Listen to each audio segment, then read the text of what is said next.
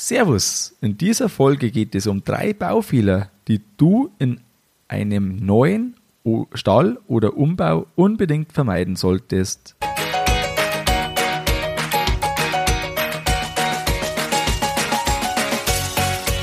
Herzlich willkommen beim Kuhstall Bau und Umbau Podcast. Hier bekommst du viele nützliche Ideen und Tipps für deinen optimalen Stall mit Blick auf das Wohl von Mensch und Tier. Schön, dass du da bist. Ich bin Gusti Spötzl und ich unterstütze Milchkuhhalter, die richtigen Entscheidungen für ihren Stallbau oder Umbau zu treffen und eine für sich optimale Lösung zu finden, ohne jemals schon einen Stall geplant und gebaut haben zu müssen. Hallo in der heutigen Folge. Heute möchte ich mit dir drei Baufehler besprechen, die immer wieder übersehen werden. Und wenn dich das Thema interessiert, dann planst du wahrscheinlich bald einen Stallbau oder einen Umbau. Und wenn du einen Stallbau oder Umbau planst oder auch bald planst, dann möchtest du wahrscheinlich Baufehler vermeiden. Eine Checkliste von zehn Baufehlern, die du unbedingt vermeiden solltest, habe ich in einem PDF zusammengestellt, das du dir auf der Homepage kostenlos herunterladen kannst. Und der Link dazu, den findest du in den Show Notes und im Artikel zur Folge. Das Problem ist ja vom Prinzip total einfach. Sobald der, Beton trocken ist, ist es vorbei. Und deshalb ist es entscheidend, wie die Schallung aufgestellt wird, beziehungsweise wie wir die äh, und, also wie der Untergrund bei einer Bodenplatte vorbereitet wird und dann eben die Höhen gemacht werden. Ja, und wie das gemacht wird oder wie die Schalung gestellt wird, das wird in der Planung festgelegt. Und deshalb ist die Planung das A und O. Weil, wie einer so schön mal gesagt hat, einmal in Beton gegossen ist nur sehr teuer rückkehrbar. Und deshalb kommen wir jetzt zu den drei Punkten, die ich heute für dich habe, die drei Baufehler, die du vermeiden solltest. Die haben jetzt keine bestimmte Reihung von wichtig oder unwichtig, das hängt sowieso immer stark vom Betrieb ab, aber es sind drei Sachen, die du auf jeden Fall beachten darfst, dass dir das nicht passiert. Da kommen wir jetzt zum ersten Handarbeit beim Futtertisch abräumen. Wenn jetzt bei dir gegenüber von den Kühen das Jungvieh ist und das Jungvieh bekommt das Futter der Kühe, also das Restfutter, dann ist das jetzt erstmal kein Thema, weil dann reicht bei dir irgendwie ein schwenkbares Schild oder eine andere Möglichkeit, wie man das macht. Und schon hat man das wieder mechanisiert und alles ist super und gut. Wenn du jetzt aber das Futter in einen anderen Stall fahren möchtest, ja, wie machst du das dann? Entweder du fährst jetzt mit der Frontladerschaufel den Futtertisch entlang ziehst die Frontladerschaufel dann ein. Ja, und dann das Rest, ja, das schaufelst du dann. Finde ich persönlich nicht gelungen. Warum? Weil dir jeden Tag doch eine ordentliche Menge an Handarbeit überbleibt, weil nur ein Drittel ungefähr wahrscheinlich in der Frontladerschaufel ist und zwei Drittel oder mehr am Boden liegen. Das kann man anders lösen und das ist jetzt der Tipp aus dem Punkt, nämlich eine Wand am Ende vom Futtertisch. Das ist dann so, du hast ein Schild oder wieder deine Frontladerschaufel, egal, und dann fährst du den Futtertisch entlang und schiebst das Futter bis außerhalb vom Stall, wo die Wand steht. Die ist vielleicht etwas schräg zum Stall, so ist es bei uns ausgeführt, oder auch gerade wird auch funktionieren. Das hängt ein bisschen davon ab, wie man dorthin fahren kann. Ja, und dann hat man da die Wand, schiebt das Futter eben dahin und dann fährst du ja ungefähr 90 Grad gedreht gegen die Wand, nimmst, schwenkst die Schaufel ein, nimmst dadurch, je nachdem, aber ich sag mal bis auf zwei, drei Aluschaufeln voll, vielleicht mal ein Tick mehr, aber eigentlich nicht, nimmst du das ganze Futter in die Schaufel schaufelst den kleinen Rest, der noch überbleibt, auch in die Schaufel und schon ist der Fall erledigt. Das ist einfach mit Abstand die wenigste Arbeit, die man hat, wenn man eben die Situation so hat, dass man von einem Stall in den anderen Stall das Restfutter fahren möchte. Ein Bild, wie das vom Prinzip ist, habe ich dir im Artikel auf der Homepage äh, dazu getan. Das ist nämlich so, dass man einen Punkt doch unbedingt noch beachten muss. Wenn man ein Rolltor am Ende vom, ähm, vom Futtertisch hat, das ist ja dann zwischen der Wand und dem Futtertisch, also dazwischen. Und wenn das vorsteht, dann funktioniert das ganze Betrieb, ganze System nur schlecht, weil halt das im Weg ist dann. Sowas muss man zum Beispiel beachten und das ist wieder in der Planung ganz wichtig, dass man das da beachtet. Ein Beispiel von einem Betrieb, den ich kenne, da waren wir beim Stall anschauen und das sieht man schon, wie das, äh, ja, vom Rolltor auch, also der hat da eben ein Rolltor gehabt, das gilt für andere Tore genauso. Und die, die Schiene von dem Rolltor, die war da verbogen. Da sage ich, was ist denn da passiert? Ja, beim Futtertisch abräumen, das war ein bisschen blöd, das hätte man eigentlich weiter hintersetzen sollen und das Tor dann um 20 Zentimeter breiter und schon wäre das kein Thema, aber das ist jetzt irgendwie ein bisschen unglücklich. Bei dem war es sogar der Futtertisch unterbrochen, weil der noch ein bisschen einen Außenfuttertisch hat für seinen Auslauf. Und ja, genau, das sind halt dann so unglückliche Situationen, die halt da so passieren, wenn man halt irgendwie das übersieht.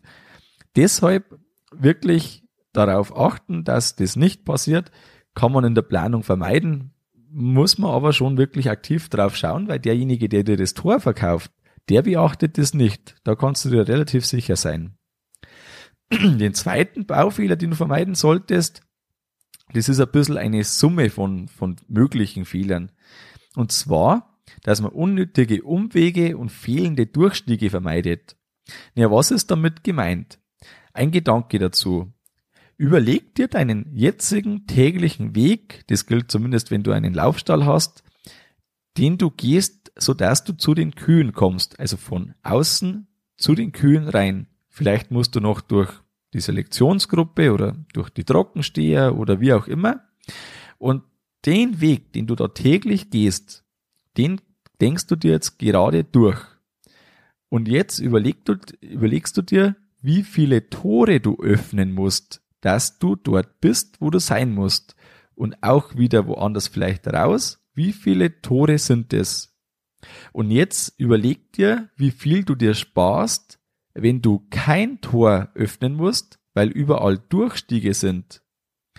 Auch zur Selektionsgruppe eben oder für Besamungen, wenn du Besamungen hast, gilt das Ganze.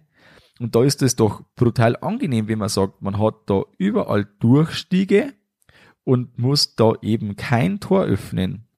Natürlich ist klar, wenn man jetzt beim Kühe treiben ist, dass man da Abtrennungen schließen muss, die man dann ja später wieder öffnet. Und solche Tore, die an sich normalerweise geöffnet sind, die sind ja erst einmal da kein Thema. Also die sind geöffnet, wenn sie untertags, also wenn man untertags durchgeht. Nur beim Kühe treiben sind die geschlossen. Und wenn man da in dem geschlossenen Zustand nicht häufig durch muss, dann ist das auch kein Thema. An sich haben die Durchstiege ungefähr 35 Zentimeter. Das ist so der verbreitete Durchstieg des Maß. Und so funktioniert es auch wirklich gut. Im Titelbild, wenn du auf die Homepage gehst zu dem Beitrag, dann findest du ein Beispiel, wie so ein Durchstieg in einer flexiblen Abtrennung ausschauen kann. Das zweite, was da direkt dazugehört, das sind Umwege. Und wenn man sich das so überlegt, das passiert doch relativ schnell, dass man starke Umwege hat. Nämlich immer dann, wenn irgendwie halt was im Weg ist oder wenn einem das zu blöd ist, dass man da was öffnet und wieder schließt, dann nimmt man Umweg in Kauf. Und wenn man jetzt überlegt, wie weit so Umwege gehen können, dann sind das natürlich immer wieder vielleicht 20 Meter oder 10 Meter oder 40 Meter oder je nachdem. Also das hängt ganz stark vom Betrieb ab. Aber eins muss einem klar sein. Fünf Minuten am Tag die man da irgendwie Umwege in Kauf nimmt, sind 30 Stunden im Jahr. Und ein Beispiel ist, wenn man jetzt im neuen Stall bei uns vom Büro in die Selektionsgruppe geht. Da ist eine Tür, da war eine Treppe notwendig, dass wir die Tür da dort reinmachen konnten, weil wir da einen Höhenunterschied haben wegen unserem ebenjährigen Melkstandausgang. Und so ist die Tür da total praktisch, weil das der direkte Weg vom Büro, das ist fast eine Linie zur Selektionsgruppe. wenn jetzt die Türe fehlen würde, weil man sagt, entweder vergessen oder ja, das ist der Aufwand zu groß oder ja, irgendwie, dass man heute halt einfach das übersieht, dann wäre das ein Umweg von ungefähr 25 Metern. Jedes Mal, wenn man das geht. Jetzt geht man das aber bei jeder Stallzeit mit Sicherheit irgendwo vier, fünf Mal zur Selektion, für Besamung, von Büro, wenn man vorher schaut, brünstige Kühe, dann zu den Kühen rein. Also wirklich häufig. Das wird wahrscheinlich gar nicht reichen. Und wenn man das sich äh, auf 20 Jahre sieht, was man da Umwege in Kauf nimmt, wenn man sowas vergisst, das ist brutal. Also das ist wirklich einfach viel. Und das sollte einfach nicht passieren. Und deshalb hier der Punkt, dass dir das nicht passiert, weil du gehst jetzt deine Planung durch und denkst dir, hm, vielleicht wäre da oder da tatsächlich noch eine Türe oder ein Durchstieg sinnvoll. Der dritte Baufehler, der vielleicht gemacht wird oder gemacht werden könnte, das sind fehlende Abläufe oder ein fehlendes Gefälle. Wenn man ein Gefälle hat, dann läuft das Wasser dahin, wo eben das Wasser dann hinläuft. Wenn man keins hat, dann bleibt das Wasser natürlich stehen. Und wenn man jetzt ans Gefälle denkt, dann gibt es da mehr Stellen, als man so im ersten Moment vielleicht dran denkt, die wirklich ein Gefälle brauchen. Natürlich jede Strohbox, wenn man jetzt halt irgendwie da Kühe auf Stroh hat. Die Übergänge sind auch ein Beispiel. Wenn man planbefestigten Laufgang hat, dann sollte man die Übergänge ja leicht höher machen. Also auch wenn man es ohne Stufe ausführt, dass das nach links und rechts weglaufen kann. Ja, und dann gibt's noch ganz viele Beispiele, da brauchen wir jetzt nicht zu weit ausschweifen. Aber das sind auf jeden Fall mehr Stellen, als man denkt. Und auch beim Stiefelwaschen ist es ganz wichtig, dass einfach das Wasser sofort weg ist, wenn man die Stiefel da gewaschen hat. Auch die Abläufe, die an der richtigen Stelle sein sollten. Haben ein Beispiel am Jungfischstall, da passt mir das nicht so recht beim Stiefelwaschen. Ich wasche das im Endeffekt so, dass man das Wasser dann rausläuft. Das läuft da ganz gut dann weg. Aber es ist eigentlich nicht ideal. Eigentlich wäre es halt besser direkt in den Kanal, der direkt nicht weit weg wäre, aber da passt die Stelle nicht weil wir halt da Holz noch immer verbaut haben, weil das keiner geändert hat. Und das ist eigentlich total unsinnig. Also das macht einfach keinen Sinn. Jetzt läuft das Wasser halt da ein bisschen runter, passiert nichts und trotzdem ist es nicht ideal. Und wenn man dann an sich alles beachtet hat, dann gibt's noch eins zu beachten. Da ist einmal ein Monteur gekommen und der sagt, da waren es das schärfste, was erlebt haben, war ein Betrieb, da sind die da zum Melkstand einbauen gekommen und haben da gearbeitet und irgendwie dachte er schon am ersten Tag, irgendwas ist da komisch. Und dann hat's nicht lang gedauert und dann war es wirklich so, da Wasser ist da gelaufen und dann ist das Wasser nicht in die Mitte zum Gully, sondern an den Rand gelaufen. Die haben da tatsächlich im ganzen Melkhaus alle Gefälle in die falsche Richtung verlegt. Da waren irgendwelche Helden am Werk und sogar der Fliesenleger, wie das sein kann, das ist mir ein Rätsel, sogar der Fliesenleger hat da das irgendwie übersehen. Das waren anscheinend nicht so extreme Gefälle, aber schon, dass es halt einfach nicht in die richtige Richtung läuft. Und dann war da fertig gefließtes Melkhaus mit Gefälle in die falsche Richtung. Und das, sowas darf auf keinen Fall passieren. Das ist zwar vom Ansatz sehr super, man hat das Gefälle gedenkt, gedacht, aber das Wasser, das zeigt einem dann im Zweifel auf jeden Fall den Weg. Kommen wir jetzt auch schon zum Fazit der heutigen Folge.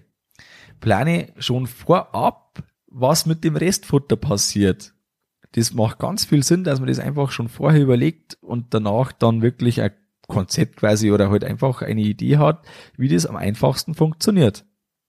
Vermeide Umwege und plane alle täglichen Wege zu den Kühen mit Durchstiegen. Da fällt die Arbeit einfach leichter und geht schneller und wenn man das auf 20 Jahre sieht, ist das ein riesiger Zeitvorteil. Denke auch an das Gefälle und die Abläufe in allen entscheidenden Flächen und so hat man da einfach schon ganz viel richtig gemacht. Was gibt's Neues vom neuen Stall?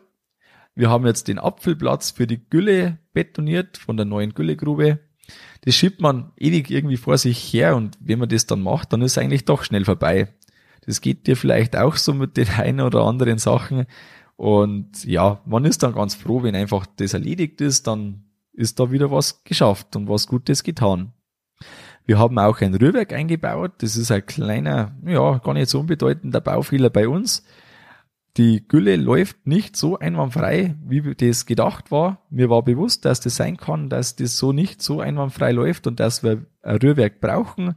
Jetzt ist es so, dass wir es einfach wirklich gebraucht haben und haben wir das jetzt nachträglich eingebaut. Das ist nie so schön, als wie wenn man es direkt einbauen kann, weil man es einfach geplant hat.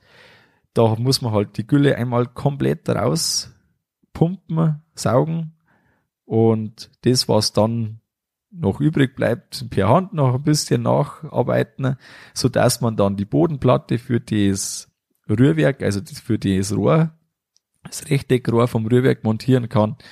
Und ja, waren zwei Tage Arbeit oder so, ist schon gegangen, aber es ist natürlich ein Aufwand, der am Anfang, wenn man das sofort mitplant, deutlich geringer ist. Wenn dir Baufehler vermeiden wichtig ist, dann lade dir kostenlos die 10 vermeidbaren Baufehler herunter, geh dazu auf die Homepage, da findest du diese sofort und teile diese Folge mit zwei Freunden oder Bekannten, die gerade planen. Damit hilfst du ihnen, dass sie Baufehler vermeiden und mir hilfst du, dass der Podcast bekannter wird und ich somit noch mehr und immer weiter gute Folgen für dich produzieren kann. Und das bringt dir dann wieder, dass du vielleicht den einen oder anderen Fehler vermeidest oder die ein oder andere Idee bekommst. Das war's mit der Folge vom Kuhstallbau Podcast. Sei auch nächstes Mal wieder dabei. Dein Gusti Spötzl.